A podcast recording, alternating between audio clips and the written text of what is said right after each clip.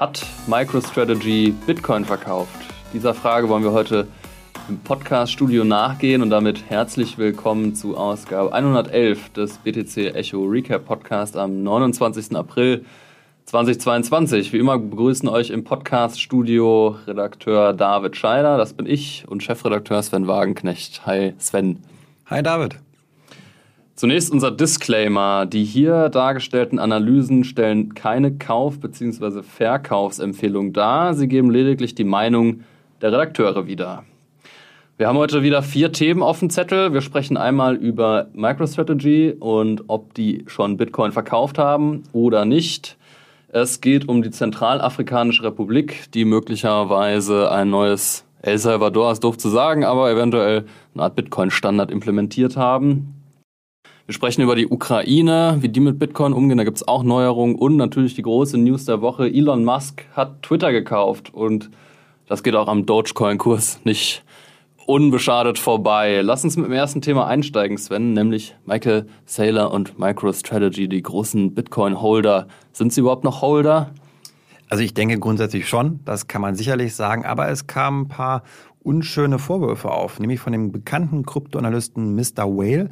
Der hat auch eine ziemlich große Reichweite und er wirft jetzt Michael Saylor vor, dass er Bitcoin verkauft hat über MicroStrategy, allerdings nicht ganz direkt sozusagen das nicht offengelegt hat bei der SEC, also bei der amerikanischen Wertpapieraufsicht, wie sich das gehört, um, und stattdessen ein Subunternehmen genutzt hat, MacroStrategy ähm, LLC, und darüber da eben nicht mehr so meldepflichtig war und sich so angeblich ähm, 315 Millionen US-Dollar in Bitcoin entledigen konnte. Und das ist natürlich schon etwas, was einen Schatten auf ihn wirft. Er ist der größte oder mit einer der größten Bitcoin-Advokaten, Hoddle bis zum Ende sozusagen, dass er Bitcoin verkauft. Das glaubt man irgendwie nicht, das passt nicht zu seinem Image, das er irgendwie pflegt. Und da hat er sich jetzt auch nicht erfolgreich, sage ich jetzt mal, bei Twitter zu geäußert. Er hat nur gesagt, er legt immer alles transparent offen was aber von vielen so interpretiert wird, dass er nicht klar das verneint eben. Und das ist eher eine Schwäche vielleicht auch, die man da sich eingestehen muss.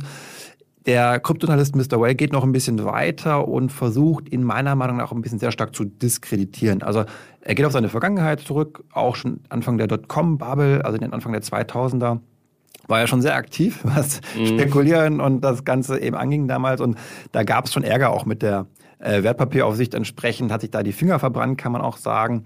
Und was ihm auch vorgeworfen wird, und da gehe ich ihm nicht so ganz mit in den Punkt, ist, dass ähm, er eigentlich Bitcoin doof fand, Michael Saylor, dann das spekulative Potenzial gesehen hat, dass man den ja auch gerade in den öffentlichen Medien, bei Twitter zum Beispiel, sehr gut pushen kann und dass er sozusagen mit diesem Kalkül jetzt eben Bitcoin-Werbung macht, um dann ja äh, Kursgewinne einzufahren. Ich glaube, bei Bitcoin, bei der Größe des Assets irgendwie würde ich mir ein kleineres Asset aussuchen, wenn ich das machen möchte, diese Strategiephase. Das kaufe ich eben nicht so ganz. Aber David, vielleicht auch deine Meinung dazu. Wie, wie stark hältst du Michael Saylor den, den Rücken frei? Ja, das Dementi war so ein bisschen schwammig. Du hast es ja schon gesagt. Also er hat gesagt, naja, wenn MicroStrategy jetzt eine größere Menge Bitcoin verkauft, die Rede von Material Changes ähm, in der Allokation, dann müsste er das der SEC melden. Dass er nichts der SEC gemeldet hat, lässt dann den Schluss zu, dass es eben keine größeren Mengen waren, die veräußert wurden. Aber wenn man halt so schwammig dementiert, kann man damit eigentlich schon fast indirekt bestätigen, dass man eben schon tatsächlich welche verkauft hat. Sei es nur irgendwie, um Cashflow ähm, zu ermöglichen oder hier und da kleine, weiß ich nicht, aus der Portokasse, wie auch immer. Also ich halte es für möglich, dass Bitcoin verkauft wurden. Ich finde, es zu Transparenzgründen fände ich es wichtig, wenn er nochmal ein anderes Statement rausgeht, weil Michael Saylor hat halt einfach so eine Galionsfigur für Bitcoin und äh, jeder Bitcoin-Kauf von ihm wird gefeiert wie sonst was auf Twitter. Vor allem gerade so, wenn der Kurs fällt, dann gibt's immer wieder, ja, Michael, äh, Michael Saylor tweetet, MicroStrategy hat so und so viel 100 Millionen in Bitcoin gesteckt und äh, alle feiern es. Mittlerweile schlägt der Kurs ja auch gar nicht mehr aus, wenn das passiert. Also früher gab es ja noch einen kleinen Kurssprung, mittlerweile ist das gefühlt alles eingepreist. Also ich, ja, ich glaube, es ist noch ziemlich viel unklar. Ich würde mir einfach erhoffen, dass da Michael Saylor ein bisschen äh, transparenter vorgeht und mal so ein bisschen für Klarheit sorgt in der Sache. Wir werden dem auch nochmal auf den Grund gehen und äh, melden uns, wenn es dazu Neuigkeiten gibt. Genau. Ähm, lass uns bei Bitcoin bleiben, lieber Sven. Ähm, wir schauen nach Afrika, genauer gesagt in die Zentralafrikanische Republik. Da gab es so ein paar News, ähm, dass jetzt dort eventuell Bitcoin eben als Zahlungsmittel implementiert wurde. Wir hatten selbst einen Artikel drüber geschrieben ähm, und gemerkt, naja, die Informationslage ist gar nicht so klar. Also ähm, erst war die Rede von gesetzlichem Zahlungsmittel, dann hieß es nur, es ist jetzt irgendwie ein äh, legales Zahlungsmittel, was auch immer das heißen soll.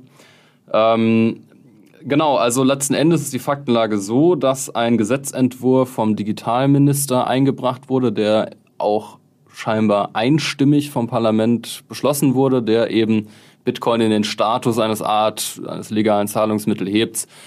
Kann halt sein, dass ähm, ja, das einfach so, so, so ein regulatorischer Rahmen jetzt ist, so ein bisschen also es ist ein Land mit seiner sehr geringen finanziellen Inklusion. Da könnte man jetzt spekulieren, es könnte schon helfen, da irgendwie Remittances ins Land zu bringen und so. Ähm, genau, aber was, was, was hältst du davon, Sven? Was ist deine Einschätzung? Also grundsätzlich begrüße ich das erstmal, wenn man Rahmenbedingungen schafft für Kryptowährungen. Und ich glaube, dieses Land ist, wenn man sich jetzt, ich habe bei Wikipedia nachgeschaut mal, wo steht das denn so von der menschlichen Entwicklung her? Da gibt es diesen HDI-Index. Und das ist wirklich ganz, ganz schlimm. Also dieses Land ist von denen aufgeführt, die berücksichtigt werden, auf dem vorletzten Platz. Also das heißt, Zugang zu Bildung, soziale Absicherung, Lebenserwartung ist diesem Land ganz, ganz schlimm wirklich, kann man sagen. Es gibt keine Infrastruktur in dem Fall. Also Banken, da hat vielleicht, ich habe jetzt keine genaue Zahl davor liegen, aber ich gehe aus davon, dass 90 Prozent aller Menschen kein Bankkonto haben. Ungefähr sicherlich. Und es ist ein Failed State, kann man sagen. Und ich glaube, dass dann alles besser ist, als zu versuchen, mit staatlichen Infrastrukturen da irgendwas zu retten. Also ich glaube, die Menschen brauchen dann eben sowas wie eine, wie eine Blockchain-Infrastruktur, wenn sie überhaupt, dann überhaupt ein Smartphone haben, damit sie überhaupt Zugang zu haben. Also das muss man auch mal sagen. Ich gerade El Salvador ist dagegen ja schon fast ein skandinavisches Musterland, kann man vielleicht sagen, im Vergleich zu diesem Land. Also schon irgendwie auch traurig natürlich. Auf der anderen Seite finde ich immer, Hoffnung ist auch wichtig für diese Länder, einfach dann ähm, das zu nutzen, was da ist.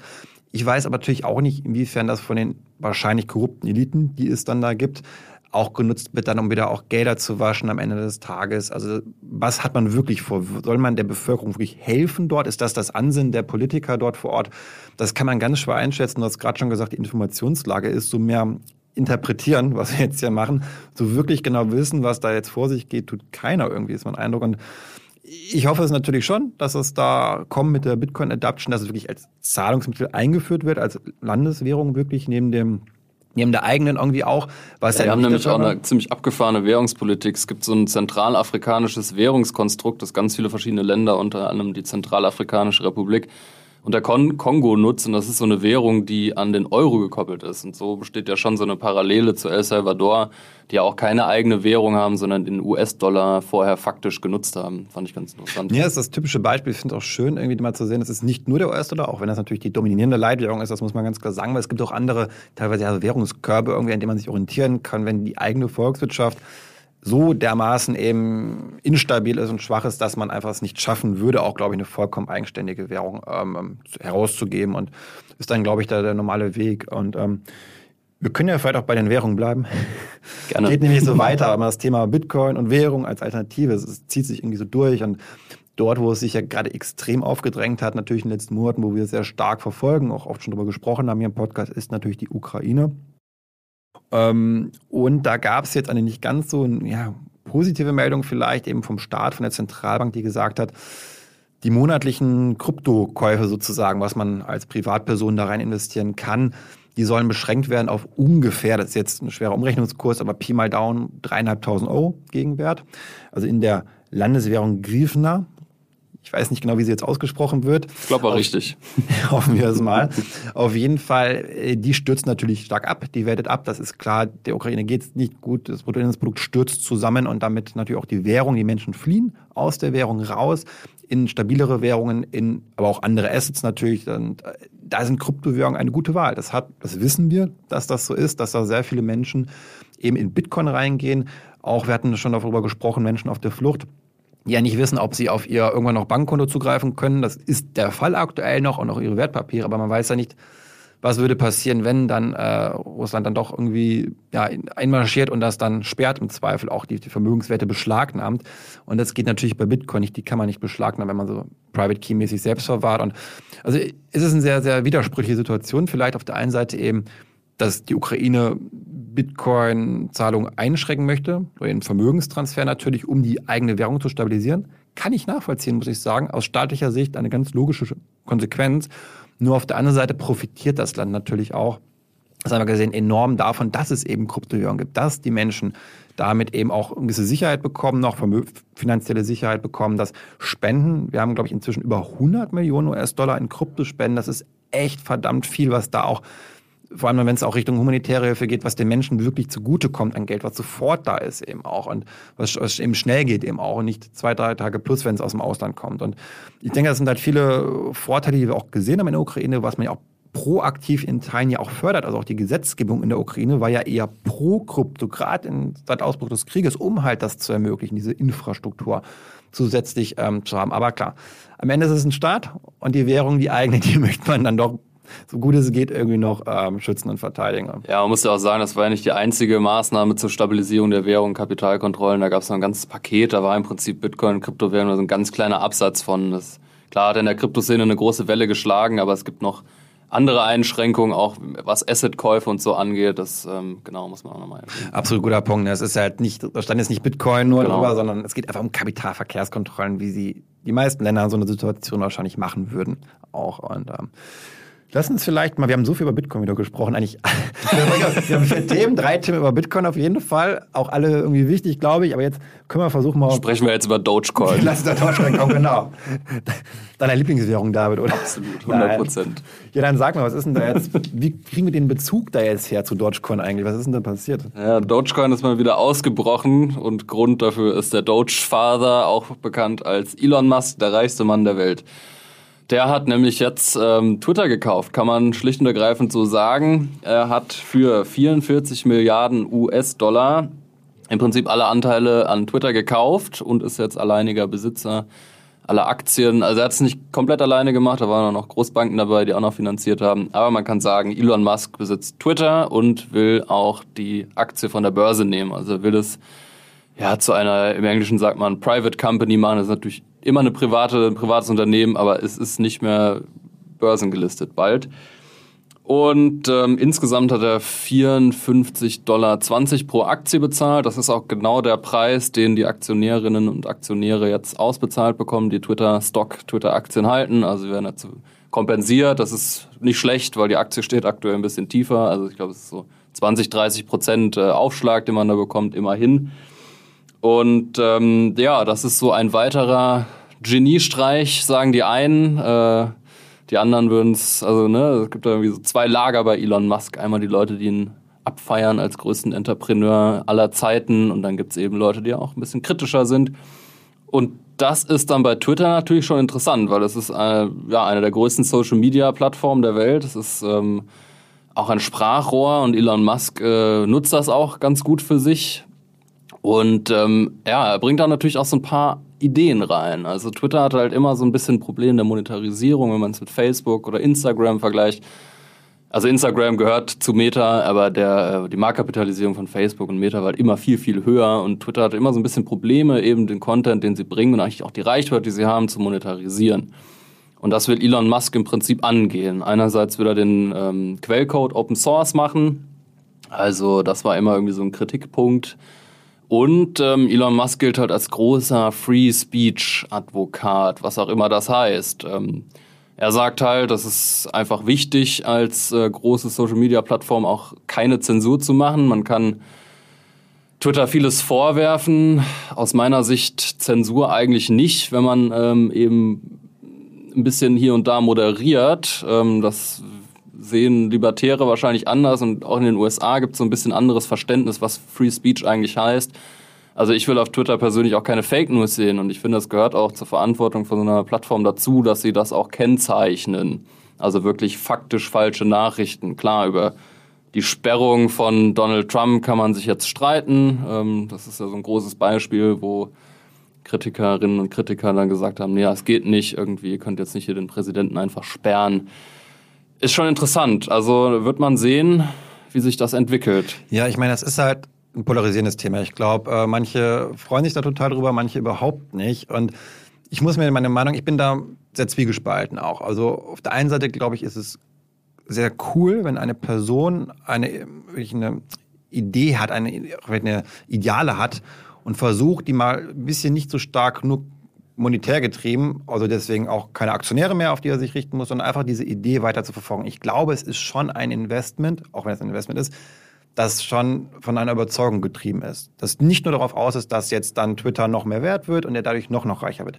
Klar, Elon Musk ist sehr clever und der will auch nicht ärmer werden das Kalkül äh, spreche ich nicht ab, aber ich denke schon, es geht um was Größeres. Und er teilt ja mit Jack Dorsey auch schon diese Krypto-Begeisterung wirklich, die er einfach hat. Ich meine, Jack Dorsey ist ja nicht umsonst auch bei Block jetzt, also Square zu Block und lebt das Ganze. Und er hatte sich auch darauf zu geäußert, eben natürlich auf Twitter dann auch, wie er das denn findet. Und er unterstützt das total. Also er ist richtig begeistert darüber, dass Elon Musk das ja jetzt ihm annimmt oder Twitter jetzt in diese Richtung drängen möchte. Du hast gerade schon gesagt, Free Speech und vor allem es wirklich zu einem, ich sag mal, Krypto-Projekt noch mehr macht. Also da stand jetzt immer der Satz, ein gemeinschaftliches Gut auf Protokolllevel soll es sein, laut Jack Dorsey.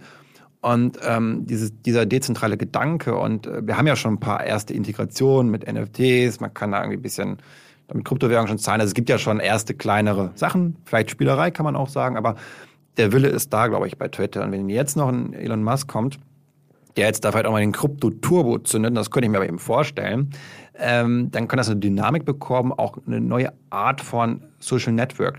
Wir haben natürlich das, klar, Facebook ist das größte oder Meta mit Instagram, so, die sind natürlich absolut dominierend, aber auch sehr negativ, sehr in der Kritik stehen. Und ich kann mir schon vorstellen, dass Elon Musk hier echt eine neue Art von Social Media baut, vielleicht eben stark auf Blockchain basiert und das finde ich spannend und grüße er erstmal grundsätzlich das Ganze, auch wenn ich natürlich nicht weiß, wie es am Ende ausgehen wird, ob er, welche Interessen er da genau noch verfolgt. Das ist ein Unsicherheitsfaktor, das weiß ich nicht, aber erstmal finde ich es spannend und natürlich die Frage, ich meine, Dogecoin äh, ist ja auch immer das Thema. Er ist ja der große Dogecoin-Fan. Er hat auch der Kurs hat ja stark reagiert.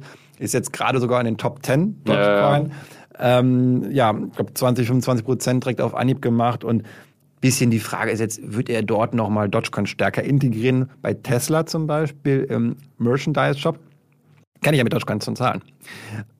Also ich kann mir schon vorstellen, dass er da irgendwelche Dogecoin-Ideen äh, hat. Ja. Ob das dann so super sinnvoll ist, ist die andere Sache. Aber ich glaube, das fand ich ganz spannend, nochmal drüber nachzudenken, warum macht er das Ganze auch mit Dogecoin? Und Elon Musk will ja auch damit etwas zeigen, nämlich wie kann Geld entstehen? Wie, wie kann durch ein eben großes Netzwerk ein, ein Medium of Exchange dazu dienen, dass das Menschen dem auch vertrauen, dass da ein Austausch stattfindet. Und das kann halt im Zweifel auch Dogecoin sein, auch wenn es eigentlich eben totaler Quatsch ist, diese Währung. Und ich glaube, dass ihm das sehr wichtig ist, dieses das pädagogische Sicht auch zu zeigen. Deswegen könnte ich mir schon gut vorstellen, dass Dogecoin da echt von profitiert. Hm.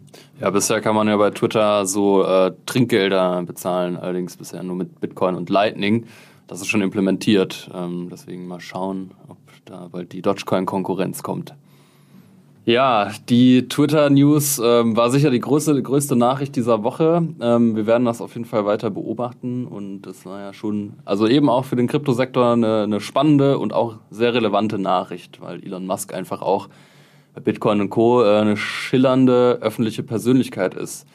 Und bevor ich es vergesse, nochmal der Hinweis auf unsere Rabattaktion. Ihr bekommt 25% auf unser Magazin mit dem Code RECAP. Einfach im Shop eingeben, Gutscheincode. Und schon gibt es 25%. Und damit verabschieden wir uns wie immer aus dem Studio in Berlin Mitte und sagen bis in sieben Tagen.